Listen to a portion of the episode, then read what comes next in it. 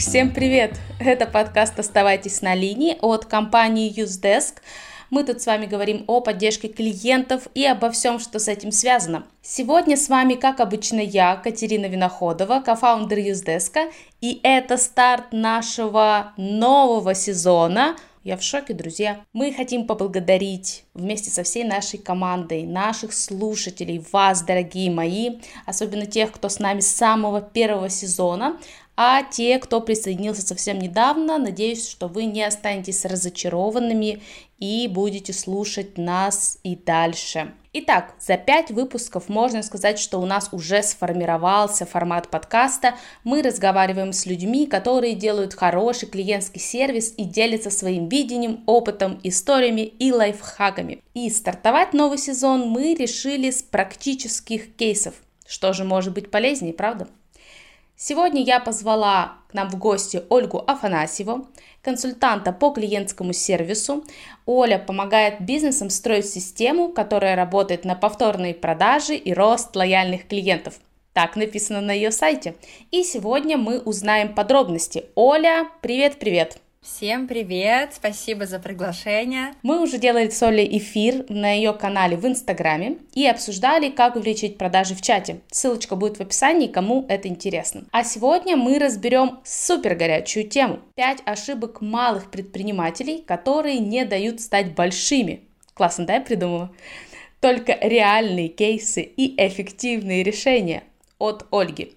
Ну что же, поехали. Оля, мы в конце прошлого года в подкасте обсуждали с Сережей, что небольшие сервисы, магазины в Инстаграме, в WhatsApp по личному опыту нашему работают лучше больших, лучше гигантов. Они более внимательны к клиенту, гибкие, к ним хочется возвращаться в такую ламповую, теплую атмосферу, можно даже сказать семейную. У тебя же, наверное, совсем другой опыт работы с небольшими компаниями. К тебе приходят с какой-то болью, причем чаще она оказывается совсем не в том месте, а, где предприниматель думал, что она есть изначально.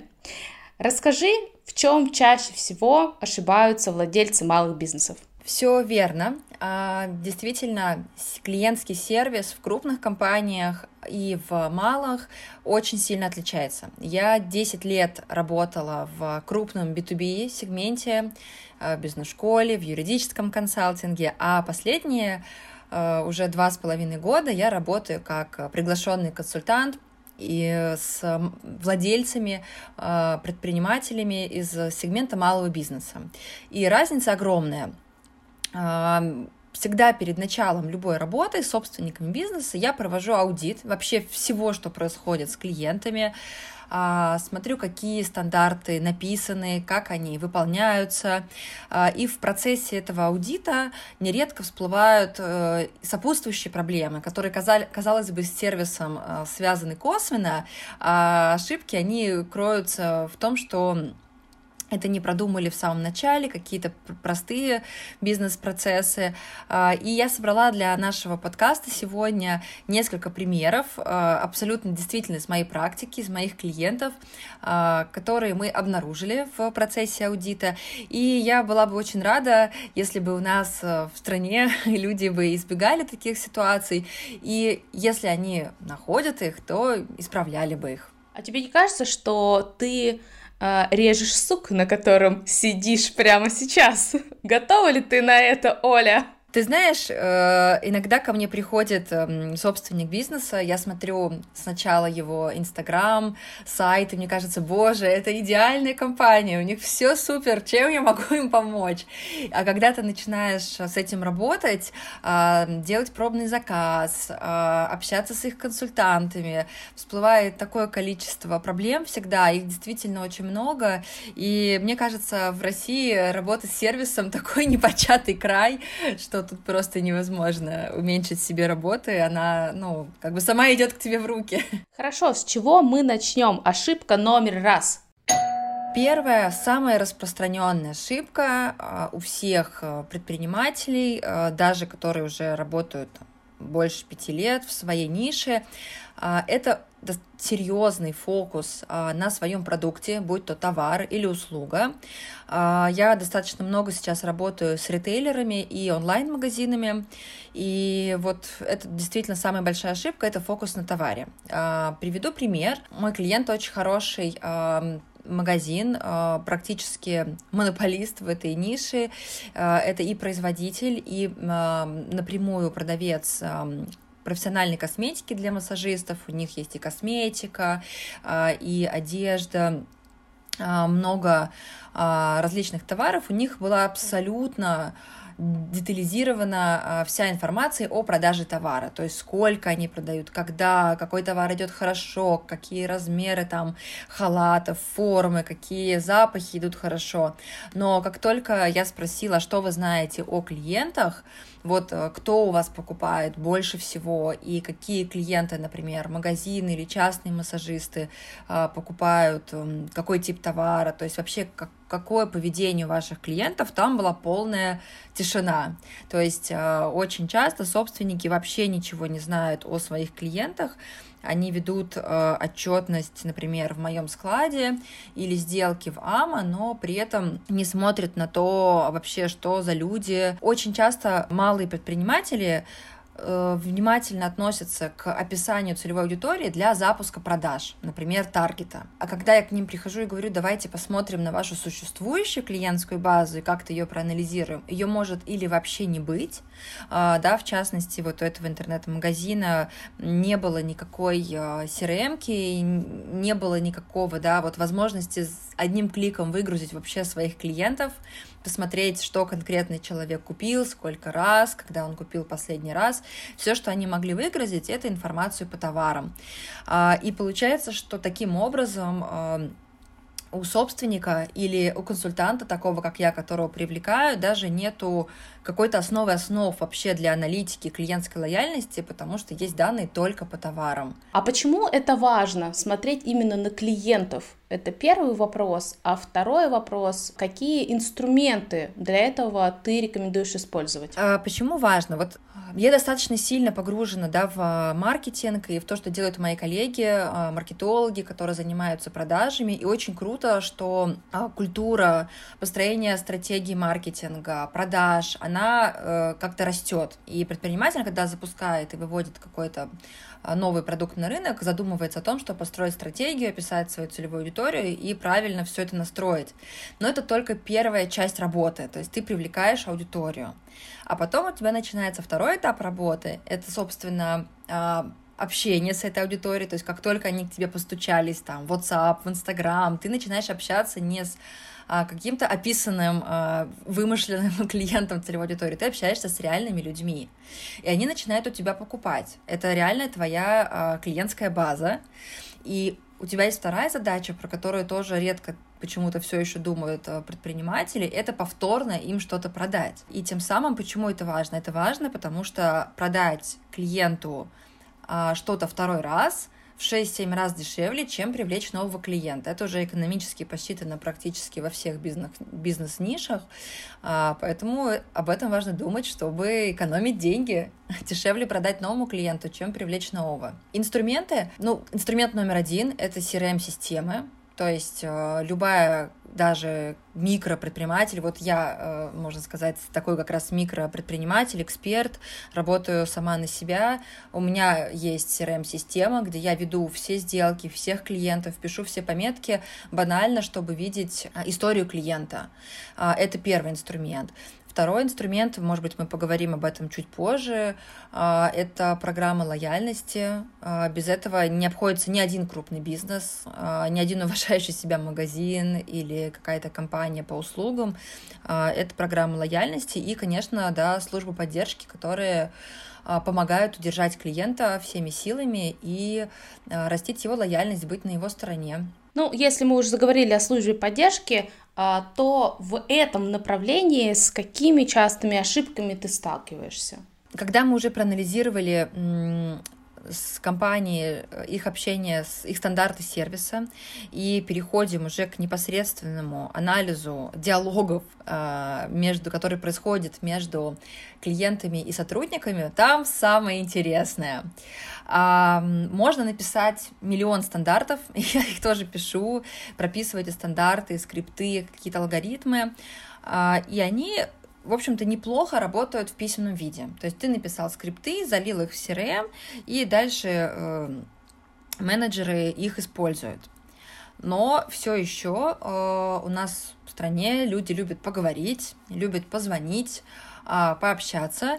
И происходит такая вторая очень частая ошибка, это какое-либо отсутствие стандартов в устном общении. То есть компании малые а, фокусируются на письменных скриптах. Опять же, эти скрипты а, очень часто только сфокусированы на первой продаже, они не пишутся для поддержки очень часто или пишутся с большим опозданием, когда уже да, происходят какие-то проблемы с потерей клиентов.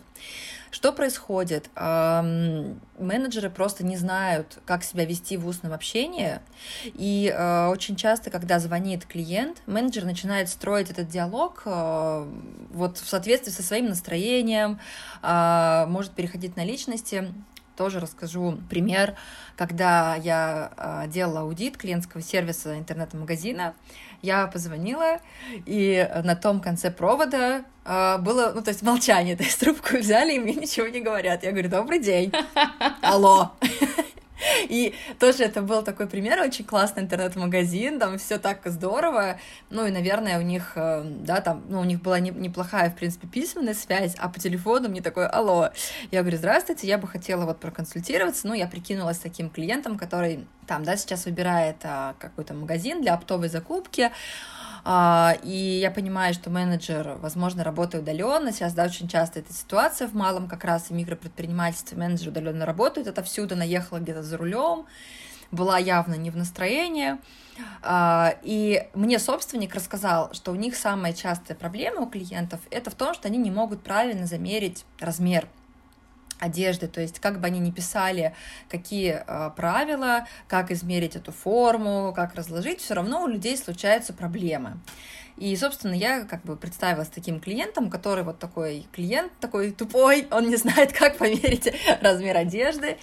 И я вижу, как у клиента, как у менеджера начинает закипать. То есть он прям уже раздражен. То есть был. она вычислила, что клиент не очень умен.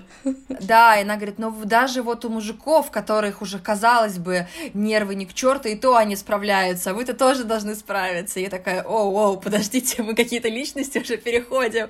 Вот. И опять же, я же как была здесь как тайный покупатель, я знала, что у этого интернет-магазина есть шоурум, и можно приехать и померить форму, и, собственно, избежать вот этих проблем с возвратом и прочее. И я говорю, ну а можно как-нибудь померить форму? Нет, курьер привозит и уезжает. Я говорю, окей, а если не подойдет? И только через там пять минут я а, практически задавая вопросы сама узнаю, что у них все-таки есть шоурум. То есть а, менеджер даже а, не, не озвучила, не спросила, из какого вы города, о, вы из Москвы, приезжаете к нам в шоурум померить. Конечно, не во всех а, онлайн-магазинах такая история а, да, очень часто все с этим в порядке, но, как показывает мой опыт, а, устное общение хромает просто ужасно, и для этого есть естественное решение, то есть в виде написанных стандартов и обучения, и какой-то алгоритм, который должен держать человек в голове, вот, но, тем не менее, вот этот переход на личности, да, и какие-то такие фразы, которые ты можешь позволить себе с подружкой, они совершенно неприемлемы в общении с клиентами. Мне еще кажется, что здесь э, влияют, э, кроме скриптов и обучения, наверное, какие-то личные характеристики самого менеджера, потому что, как ты сказала, судя по твоей истории, менеджер была не в настроении и при этом позволила себе э, перейти в такое неформальное пассивно-агрессивное общение с тобой. Даешь ли ты какие-то рекомендации о том, как набирать менеджеров, как понимать, кто сможет общаться с клиентами, кто нет, и насколько часто с такими проблемами тоже приходят. Ты знаешь, здесь тема очень на стыке же с HR, а HR это всегда про психологию.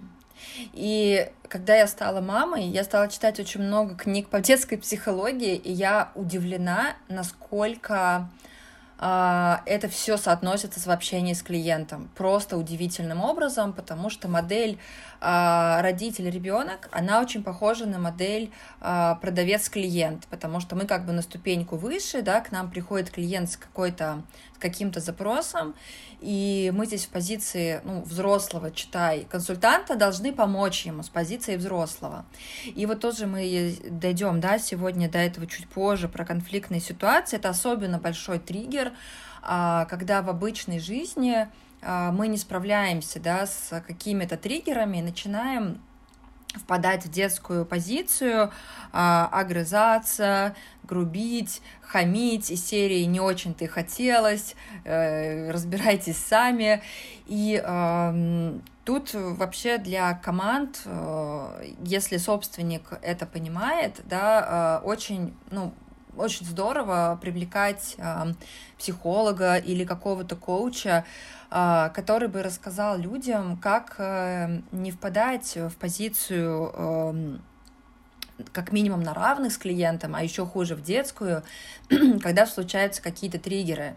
И это вообще тема намного шире клиентского сервиса и там найма персонала. Это реально психологические проблемы, которые люди приносят с собой на работу и начинают вываливать на клиентов. Вот. Это происходит везде, вот, но в малом бизнесе просто про это реже думают, потому что кажется, что вот ты платишь людям зарплату, они должны делать все, как ты хочешь, вот. А в крупных компаниях, да, если мы уж сравниваем, что происходит в крупных и в малых, в крупных компаниях постоянно, как бы, да, компании вкладывают э, деньги в какие-то тренинги, обучение, коучи и работают над этим. А в малом бизнесе, ну, это часто упускается или на это нет денег, а в итоге теряют клиентов. А вот ты неспроста, наверное, выделила именно голосовое общение даже в целый отдельный пункт. Ну, насколько я знаю, и в моем опыте в окружении компании переходит скорее из голоса в текстовое общение. Насколько все еще важен голос? Действительно ли он исчезает? И действительно ли стоит вкладываться прямо сейчас в то, чтобы обучать э, разговаривать своих менеджеров? Или все-таки стоит, если не умеете, то забейте и э, переходите в текст? А, я считаю, это очень зависит, в какой нише и в каком сегменте вы работаете. Если вы работаете в сегменте скажем так, ниже, ниже среднего, ну, то есть у вас что-то очень дешевый какой-то товар, да, ну, я не знаю, возьмем там супер быструю доставку или какие-то товары на рас... с гигантскими скидками, наверное, да, там, в принципе, не предполагается общение. Как только вы начинаете работать в сегменте ну, например, возьмем какие-нибудь салоны красоты, спа-услуги, пусть это будет даже локальный, небольшой, не сетевой бизнес, да, или это какой-то люксовый товар, там, например, шелковое белье, то, что сейчас очень много, да, в Инстаграме, какие-то российские бренды одежды. Клиент, как только он чувствует, что он платит э, что-то, ну, чуть выше среднего, да, он хочет получать уже какое-то внимание, и особенно если это клиент, который приходит второй раз, он хочет внимания, какого-то индивидуального сервиса. В общем, как только у бизнеса есть какая-то эм, заявка на что-то премиальное, ты не можешь а, позволить себе а, не обучать персонал разговаривать интеллигентно, просто потому что твой клиент, скорее всего, это клиент с достатком выше среднего, который ходит там, в дорогие рестораны, еще куда-то и привык к ну, определенному уровню обслуживания. И как только, если ты хочешь работать с этим клиентом и его удерживать, ты вынужден, да, людей этому обучать. И это хороший вопрос. Я в осенью была на конференции, где обсуждался клиентский сервис и тренды, где был представитель а, luxury да, бренда, который у нас в ГУМе, скажем так, сидит, а, топовая авиалиния, которая, да, очень большой пассажиропоток. И как раз обсуждалось, да, вот как а, обеспечить этот индивидуальный подход и нужен ли он сейчас, когда у нас идет такая огромная диджитализация однозначный ответ про то, что если вы работаете в люксе, вот, вы не можете как бы себе позволить э, не обучать этому людей, А, а если вы работаете в таком супермассовом или каком-то очень недорогом продукте, а, да, отлаживаете просто до супер автоматизации все онлайн а, и оставляете вот такое личное общение для каких-то випов просто своих постоянных клиентов. Очень интересно. То есть получается, что поддержка голосом, она уже у нас переходит в разряд luxury поддержки. И вторая интересная мысль о том, что по сути а, чтобы понять, какая у тебя будет поддержка, нужно, опять же, возвращаясь к твоему первому пункту, очень внимательно посмотреть на то, кто твои клиенты. Да? То есть у нас получается поддержка как зеркало, в которое клиент смотрит, и мы вплоть до выбора канала да, должны следовать за тем, что наши клиенты, в принципе, себя представляют, а, и давать им то, чего они достойны, да, так скажем. Давай угадаю, какой у тебя самый популярный запрос. Раз, два, три. Э, увеличить продажи. Я права? Да, конечно. Э, все хотят увеличить продажи и сокращать деньги на рекламу. Волшебным образом. В связи с этим вопрос. Расскажи о неочевидных причинах, которые вы раскопали вместе с твоими клиентами, почему у них меньше заказов, чем они хотели бы, чем они прогнозировали? Очень классный вопрос. Начну с того, что когда я провожу аудит и спрашиваю, а что у вас происходит с клиентом после того, как он что-то первый раз купил. И обычно там просто пустота. Ну, в малых компаниях, как раз каких-то небольших интернет-магазинах, или даже интернет-магазин уже не очень маленький, а, ничего. То есть клиент пришел, купил, и дальше магазин ну, продолжает да, привлекать трафик а, с рекламы, а с теми людьми, которые что-то купили, ничего, никакой эм, инициативного общения со стороны магазина нету, а только если клиент подписался на какую-то рассылку и, соответственно, магазин ждет, э, ну, когда клиент сам придет и купит что-то второй раз. Когда ко мне пришел клиент на постоянное сопровождение, это тоже интернет-магазин, продают э, такой сложный продукт, это эфирные масла. Мы э, начали тоже, естественно, аудит и посмотрели на клиентскую базу. Э, я спросила, э, когда была последний раз какая-то э, благодарность э, лояльным клиентам, как выяснилось, ее не было еще ну, ни разу, да, никакого такой акции или даже на постоянно регулярной основе, то есть в почту падает письмо «Спасибо за заказ» и все. И вот это э, письмо, когда ты оформил заказ, заплатил деньги, тебе приходит отбивка «Спасибо за заказ», там, и потом трек-номер приходит. А, на мой взгляд, это такая формальность, она вообще по-настоящему не благодарит клиента за заказ. И есть очень много способов сказать клиенту спасибо. И если это правильно сделать, это очень хорошо повышает продажи. А, и здесь как бы есть две развилки. То есть, во-первых, это очень важно наладить грамотно на постоянной основе, а второй раз э, смотреть своих клиентов и э, работать с лояльной базой и понимать, что, что для них было бы важно да, в качестве вот этой благодарности, какого-то признания. Конкретно с этим клиентом э, мое предложение было ну, проанализировать. Мы сделали аналитику по клиентской базе, выделили несколько категорий э, лояльных клиентов и в зависимости от этой категории сделали такой шаг впервые со стороны магазина, позвонили, кому-то мы написали, мы а, ну, подарили кому-то подарки, кому-то промокоды. Ну, как, это было очень важно здесь сегментировать и подходить к этому умно, не делать никакие общие рассылки, потому что ты работаешь со своей лояльной аудиторией, которая у тебя купила на хорошую сумму. Это дало такой огромный отклик, просто потрясающий. То есть мы услышали а, и получили очень много сообщений про то, как люди любят наш бренд, наш магазин. О, мур, мур, Они были тронуты тронуты, они были тронуты нашими подарками. Причем я, чтобы сделать э, такой best practice для сотрудников магазина, всегда предлагаю э, провести несколько коммуникаций со, от себя, как от представителя бренда, ну, прям или записываю разговор, или показываю переписку, вот как это лучше сделать. Это достаточно энергозатратно, поэтому ты не можешь это делать прям каждый день, если у тебя там миллионы клиентов.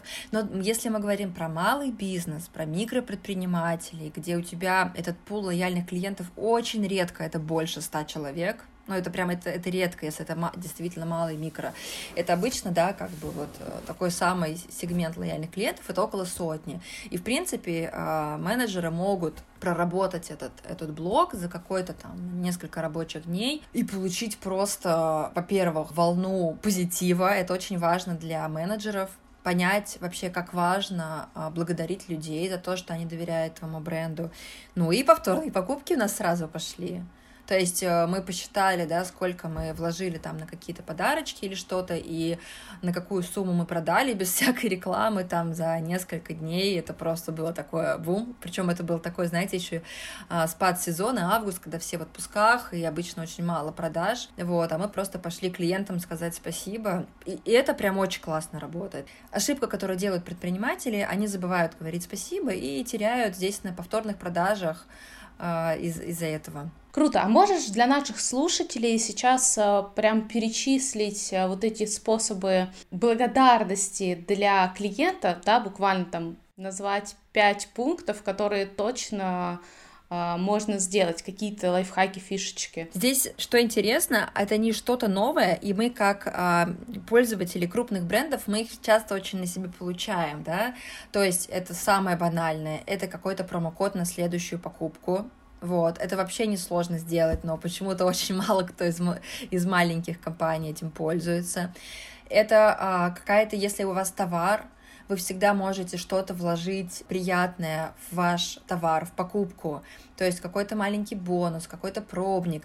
Открытка, написанная от руки, это вообще топ. Я хочу сказать, что это очень дешевый как бы инструмент, это действительно недорого, и это то, что очень сближает а, какие-то нишевые бренды, например, косметики какой-то, когда ты получаешь, да, а, вот этот момент, написанный от руки от владельца бренда. За, то есть все, что а, дает ощущение заботы вашему клиенту, это как бы действительно очень круто работает э, в момент после первой покупки. То есть, когда клиент понимает, что вы не просто ему продали что-то, там, товар или услугу, вот, а вы еще как бы рядом с ним и можете ему помочь разобраться, если это товар, или, например, спрашиваете, насколько там услуга реализована в полной мере, то есть любые подарки, благодарности. И здесь будет очень логично перейти э, к следующей ошибке, которая напрямую связана, да, что происходит с клиентом после первой покупки происходит какая-то история взаимоотношений с брендом. Соответственно, какая здесь ошибка?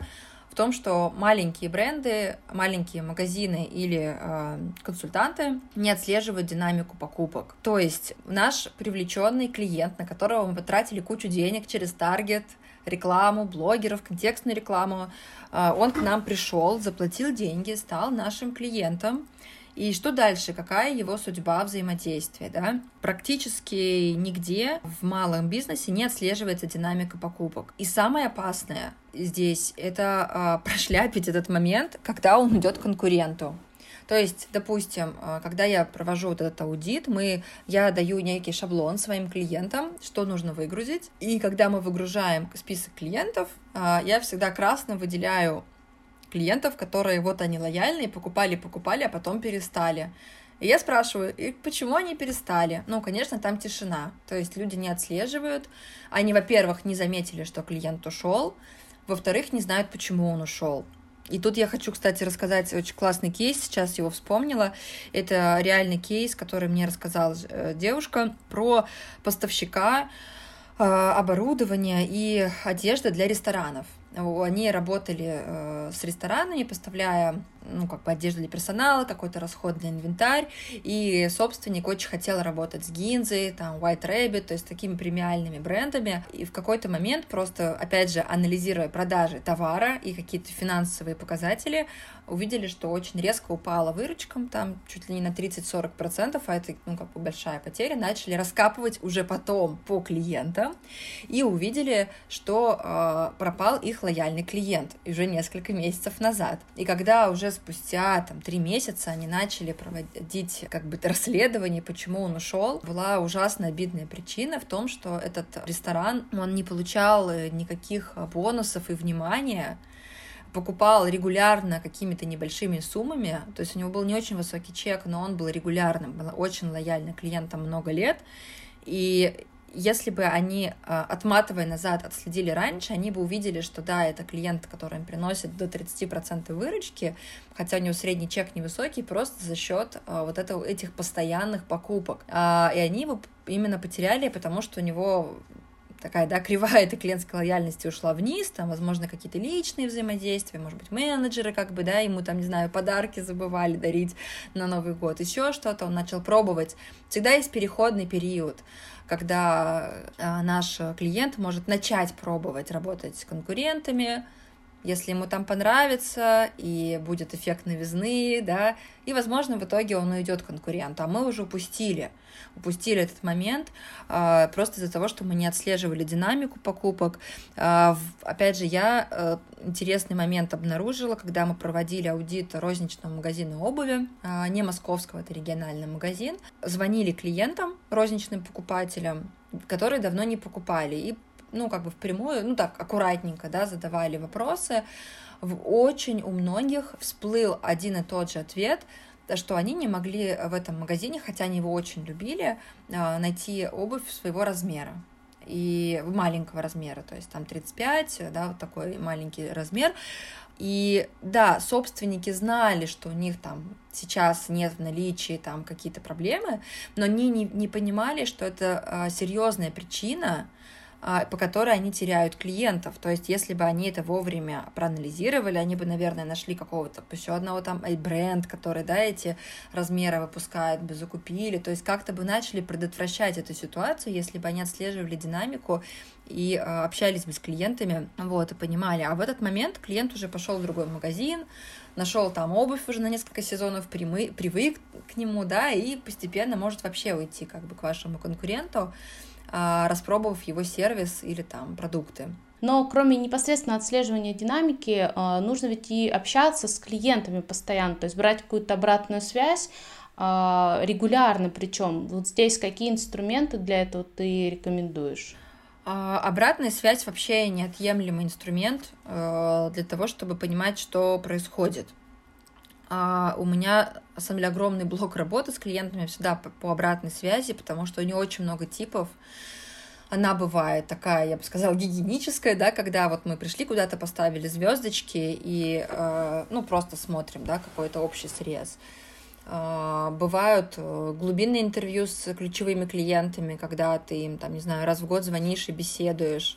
Могут быть какие-то целевые опросы, когда ты, например, меняешь, хочешь поменять, точнее, например, не знаю, логистическую компанию, если ты и как вот проводишь опрос у клиентов и спрашиваешь там, да, что вас больше всего там раздражает в наших курьерах там и так далее.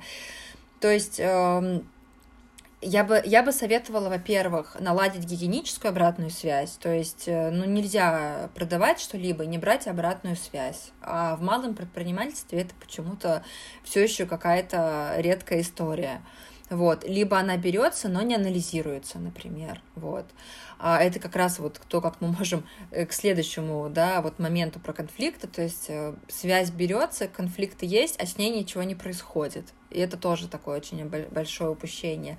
Вот. А потом, собственно, что-то делать. То есть как только вы отследили динамику, поняли, что у вас что-то не в порядке, а, нельзя на это забивать. Я не знаю, мы можем уже перейти, собственно, к следующему пункту. А, самый главный пункт — это самая частая, максимально вредная ошибка, но а, которую дешевле всего исправить. Здесь вам даже не придется покупать дорогостоящие программные обеспечения. Что же это за ошибка? Это ошибка бояться конфликтных ситуаций. Причем боятся конфликтов все, и продавцы, и консультанты, и, мне кажется, те, кто в поддержке работают, и э, собственники.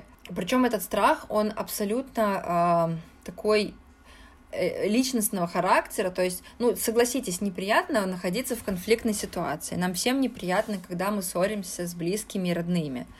А, но когда ты э, работаешь с клиентами, во-первых, надо давать себе отчет, что это неизбежно будет происходить, и не всегда по твоей вине.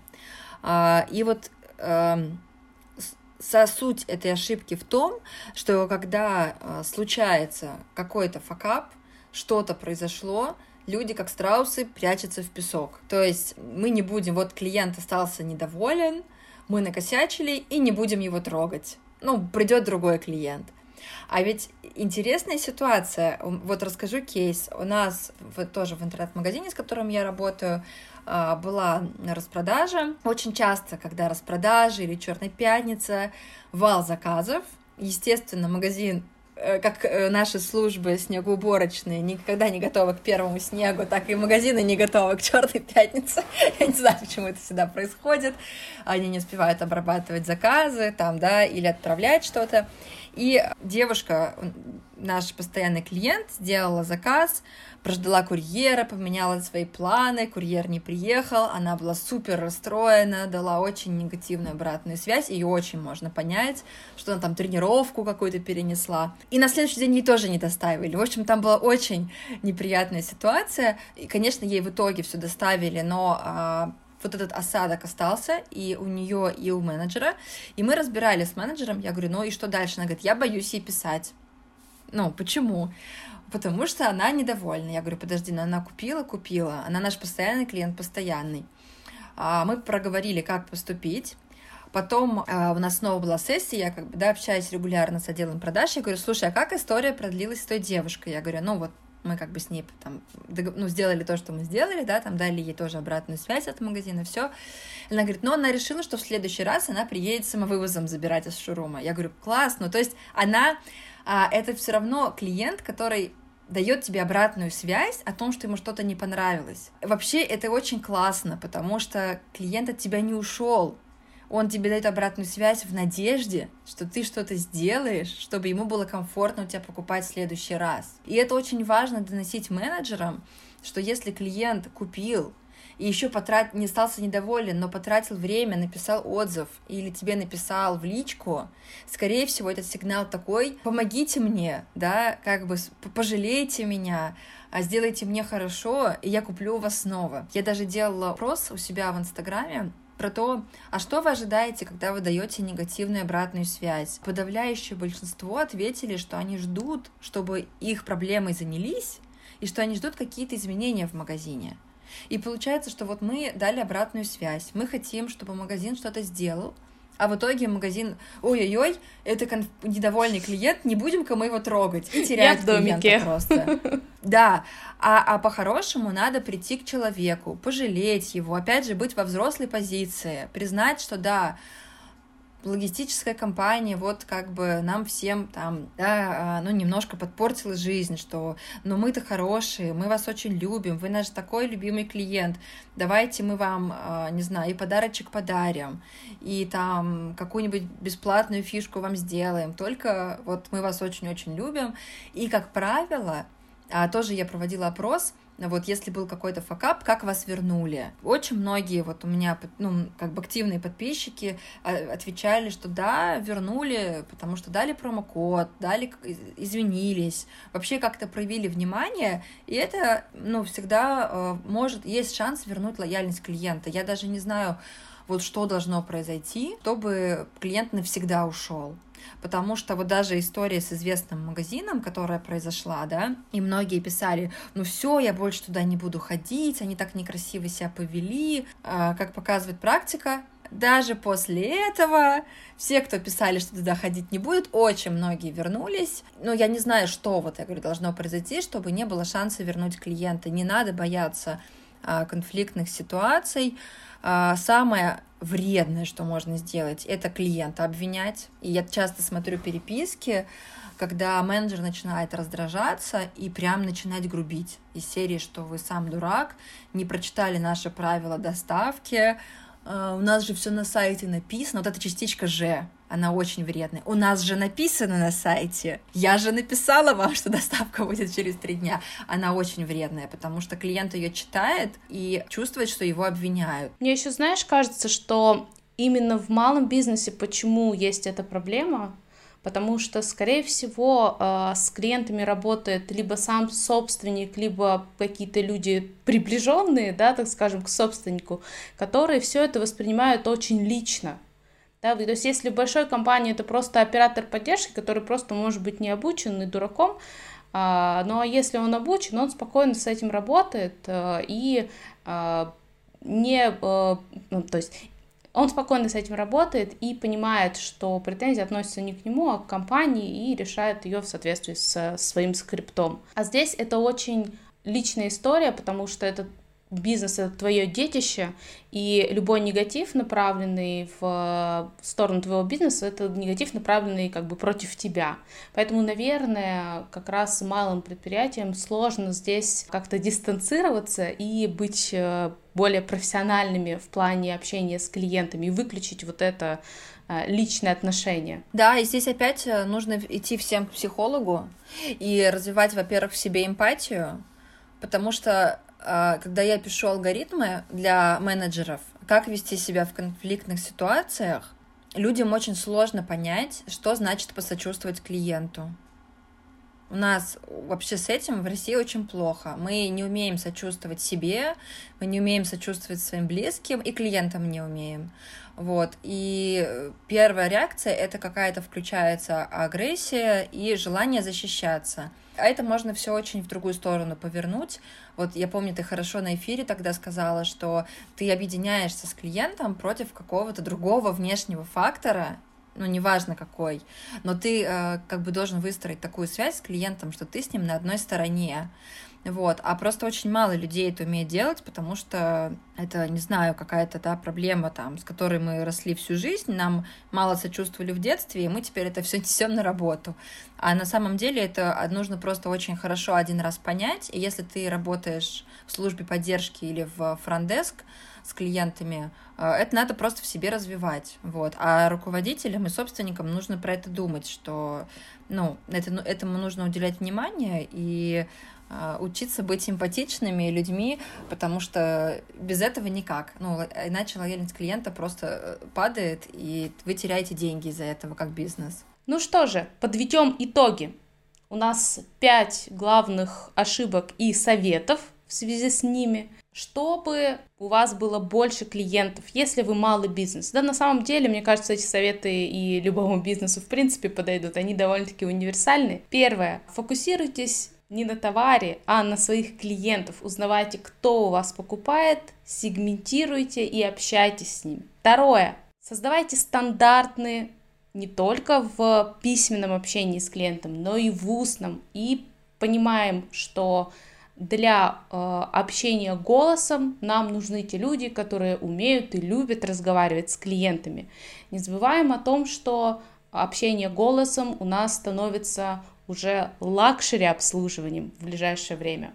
Третье. Говорим клиенту спасибо, благодарим его за покупки, заказы и возвращаемся к нему после того, как у нас он что-то купил с фишками, бонусами, промокодами, подарочками или просто с словами искренней благодарности. Четвертый пункт. Отслеживаем динамику покупок, чтобы увидеть, когда у нас перестали покупать, быстро на это отреагировать, а также не прекращаем собирать обратную связь с клиентов и делаем это регулярно чтобы не упустить тот момент, когда клиент чем-то недоволен и может от нас уйти. Ну и пятое, конечно, если клиент недоволен, не боимся с ним разговаривать, понимаем, что, как ни банально звучит, жалоба — это подарок, и хуже, если клиент уходит молча, это, наверное, самое плохое.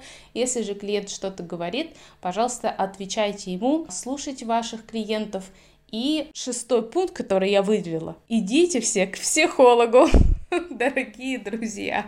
Оль, спасибо тебе большое. У нас э, есть э, последняя наша рубрика регулярная. Это э, рубрика «Что почитать?». Посоветуй, пожалуйста, что почитать тем, кто хочет классный у себя сервис сделать? А, я сама очень люблю читать исследования по а, потребительскому опыту. Их делают а, крупные компании. По России их делают крайне редко, к сожалению. Но, а, например, если вы зайдете на сайт PwC и забьете в поисковике Custom Experience, вы найдете много очень интересных трендов. Они а, особенно интересно делали аналитику, как менялось поведение потребителей в пандемию, как оно меняется сейчас. Я про это, кстати, часто делаю обзоры у себя в блоге, а, и в целом э, пишу тоже много про то, как ведут себя клиенты, какие-то кейсы разбираю и провожу опросы. Так что буду рада всем новым читателям. И последнее, что я рекомендую, это внимательно читать отзывы, которые вам дают ваши клиенты. Это очень хороший источник информации. Это для вашего завершение, по-моему, нашего сегодняшнего выпуска. Ну что ж, Оля, спасибо тебе большое. Дорогие слушатели, всем пока. Всем пока, спасибо за приглашение.